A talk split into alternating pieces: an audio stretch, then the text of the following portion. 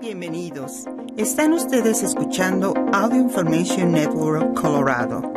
Esta grabación está destinada a ser utilizada únicamente por personas con impedimentos para leer medios impresos.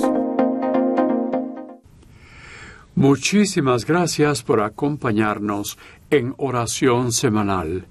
Mi nombre es Waldemar Pérez. Lo que hoy oiremos ahora es un pasaje largo del evangelista San Juan.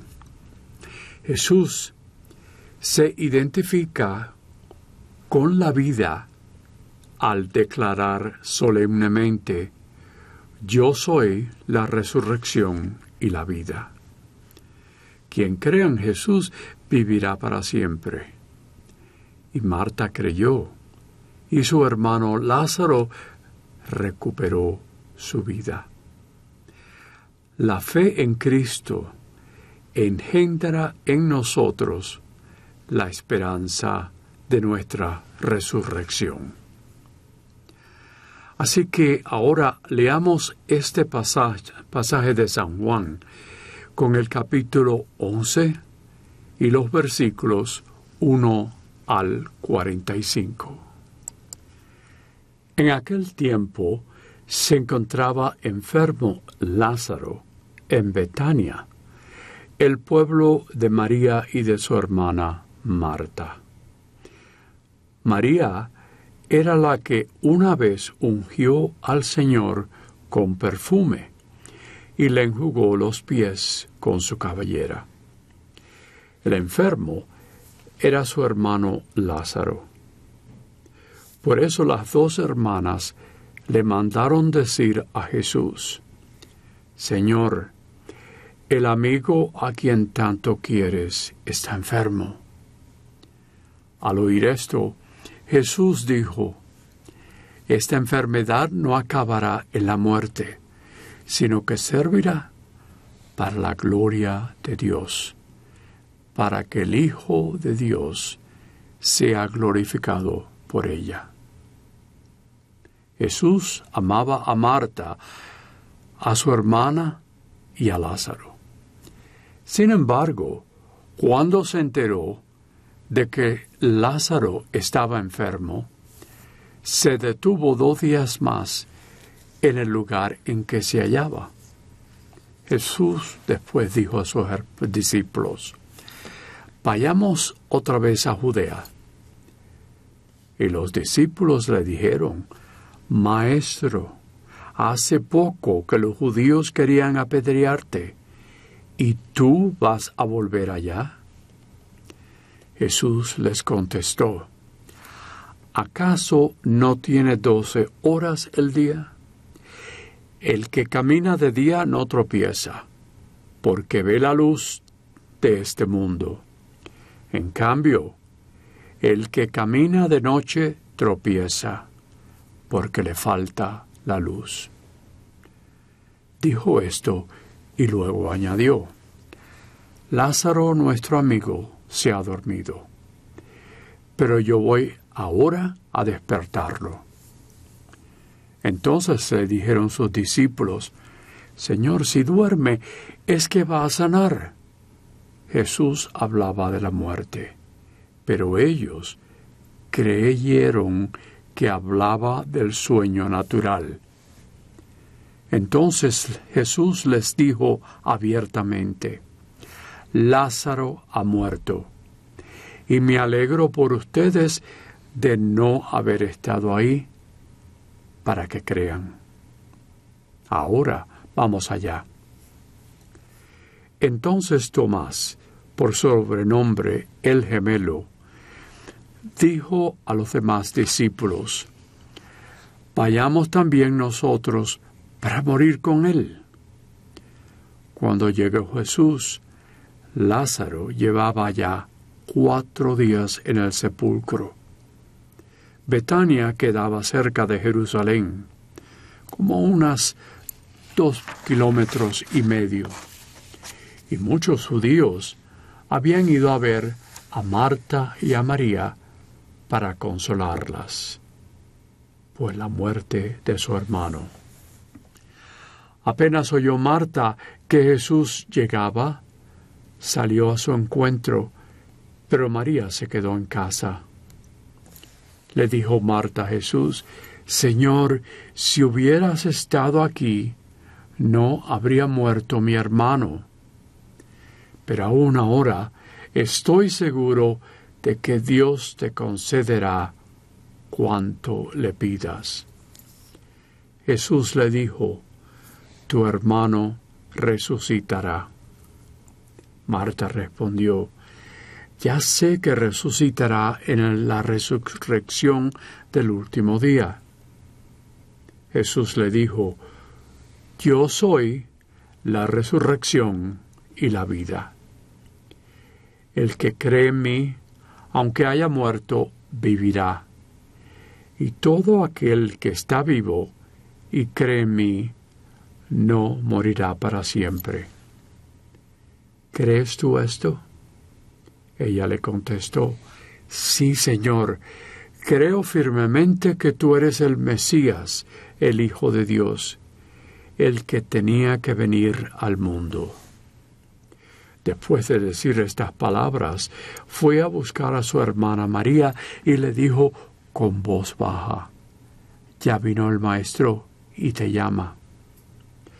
Al oír esto, María se levantó en el acto y salió a donde estaba Jesús, porque él no había llegado aún al pueblo, sino que estaba en el lugar donde Marta lo había encontrado. Los judíos que estaban con María en la casa, consolándola, viendo que ella se levantaba y salía deprisa, pensaron que iba al sepulcro para llorar ahí y la siguieron. Cuando llegó María donde estaba Jesús, al verlo, se echó, echó a sus pies y le dijo, Señor, si hubieras estado aquí, no había muerto mi hermano. Jesús, al verla llorar y al ver llorar a los judíos que la acompañaban, se conmovió hasta lo más hondo y preguntó, ¿Dónde lo han puesto? Le contestaron, Ven Señor y lo verás. Jesús se puso a llorar y los judíos comentaban, De veras, cuánto lo amaba. Algunos decían, ¿no podía éste, que abrió los ojos al ciego de nacimiento, hacer que Lázaro no muriera? Jesús, profundamente conmovido todavía, se detuvo ante el sepulcro, que era una cueva sellada con una losa. Entonces dijo Jesús, quiten la losa. Pero María, la hermana del que había muerto, le replicó, Señor, ya huele mal, porque lleva cuatro días. Le dijo Jesús, ¿no te he dicho que si crees verás la gloria de Dios? Entonces quitaron la piedra. Jesús levantó los ojos a lo alto y dijo, Padre, te doy gracias porque me has escuchado. Yo ya sabía que tú siempre me escuchas, pero lo he dicho a causa de esta muchedumbre que me rodea, para que crean que tú me has enviado. Luego gritó con voz potente, Lázaro, sal de ahí y salió el muerto, atados con vendas los manos y los pies, y la cara envuelta en un sudario. Jesús les dijo, desátenlo para que pueda andar. Muchos de los judíos que habían ido a casa de Marta y María, al ver lo que había hecho Jesús, creyeron en Él. Palabra de Dios. Bueno, bien, una familia de tres hermanos, Marta, María y Lázaro, que vivieron en el poblado de Betania, al norte del gran templo de Jerusalén, subiendo por encima del monte de los olivos. Esto es lo que nos dice San Juan. Pero San Lucas nos dio el pasaje de una cena, la segunda cena que aparece en ese Evangelio, en que Jesús va para la casa de Marta y María en Galilea. Y ahí Jesús, perdón, Lucas no menciona al hermano Lázaro. Jesús está cerca de ellas al venir a Betania cuando las hermanas mandaron un mensaje cerca de la enfermedad de Lázaro. Pero Jesús se demoró dos días para llegar a verlas y a Lázaro.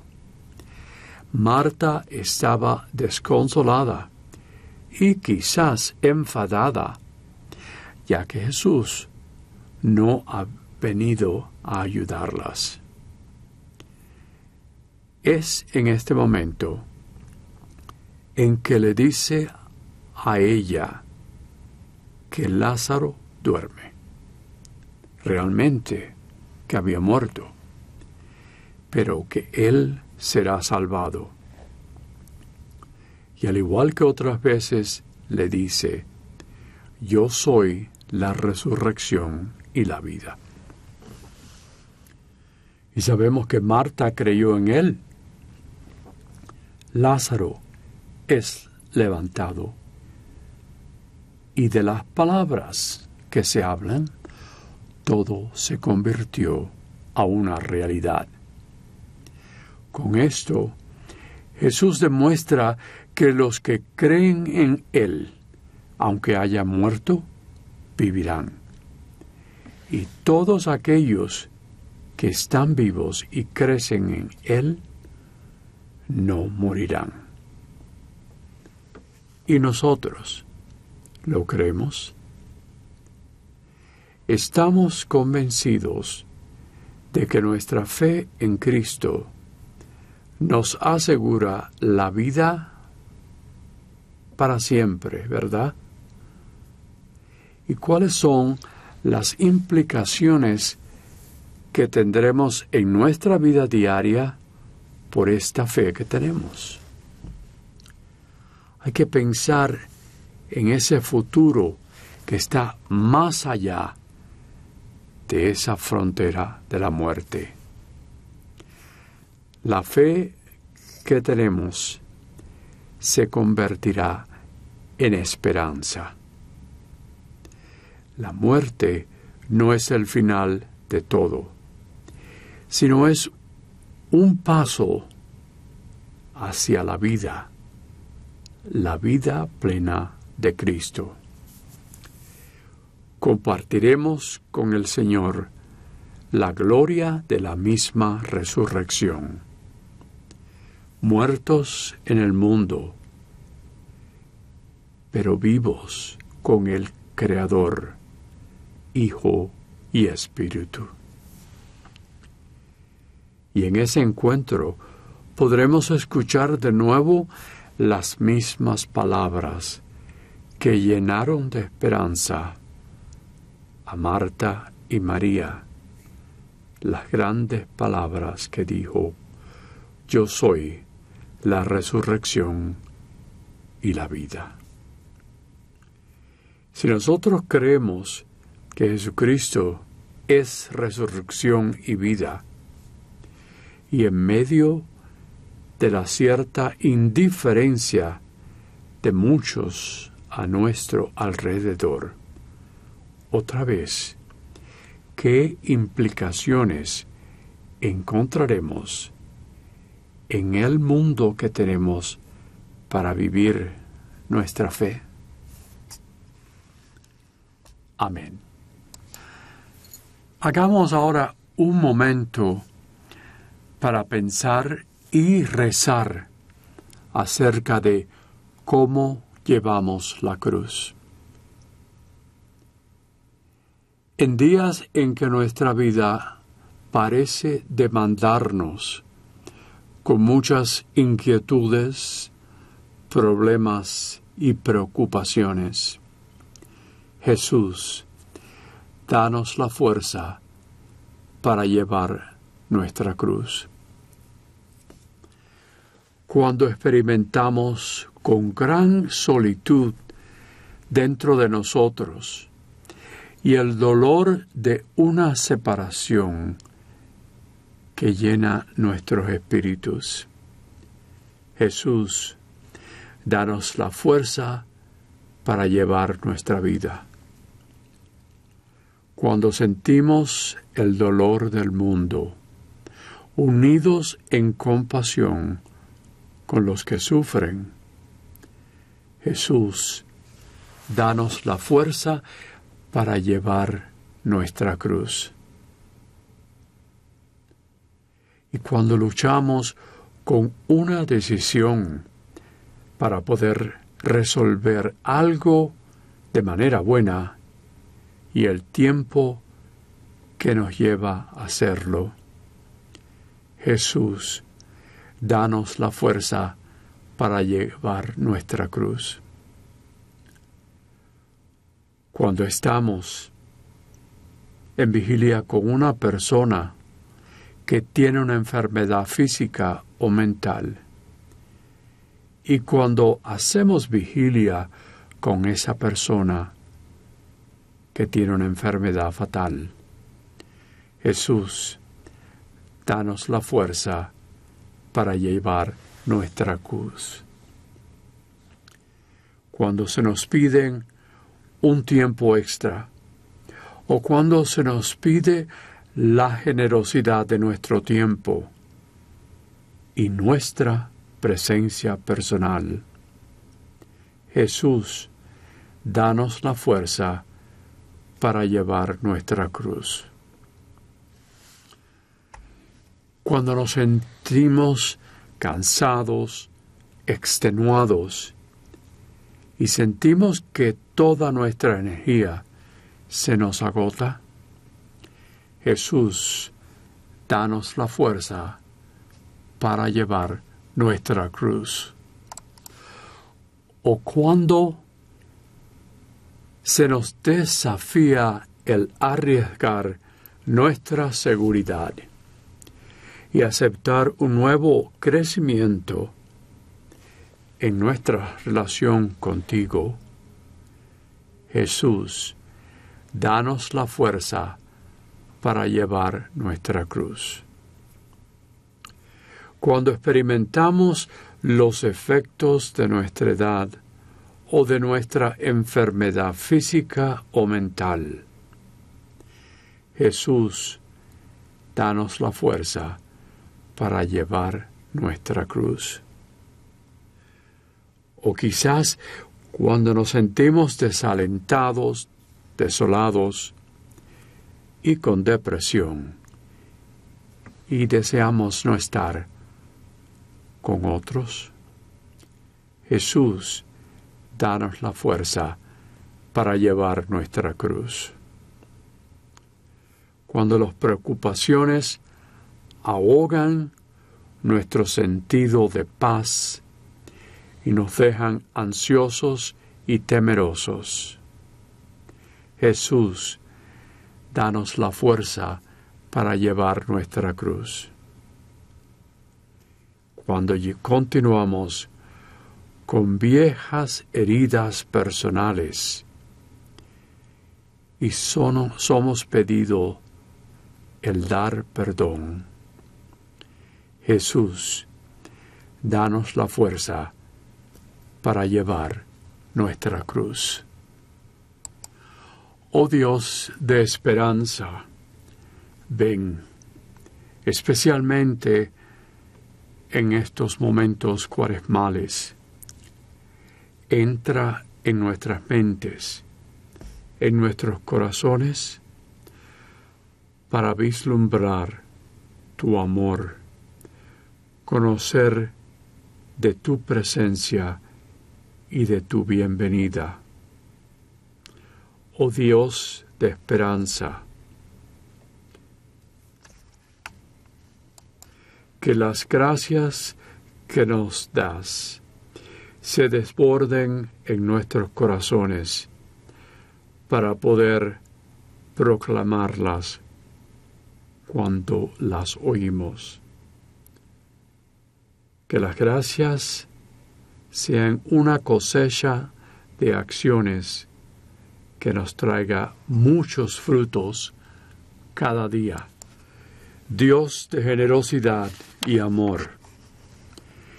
Me llamas a ser discípulo de tu Hijo Jesús y también ser corresponsales de todos tus dones.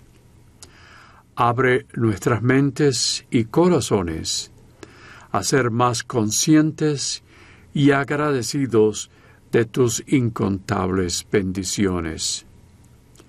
Transfórmanos por el poder de tu Espíritu a una vida de corresponsabilidad, llevada por una oración llena de fe, de servicio al prójimo y de compartir con generosidad. Enséñanos a ser fiel siervos de tus dones y con tu ayuda que podamos redoblarlos todo lo que nos has dado. Oh Dios, esto te lo pedimos por Jesucristo nuestro Señor. Amén. Y otra vez te, da, te damos las gracias por acompañarnos en oración semanal. Mi nombre es Waldemar Pérez.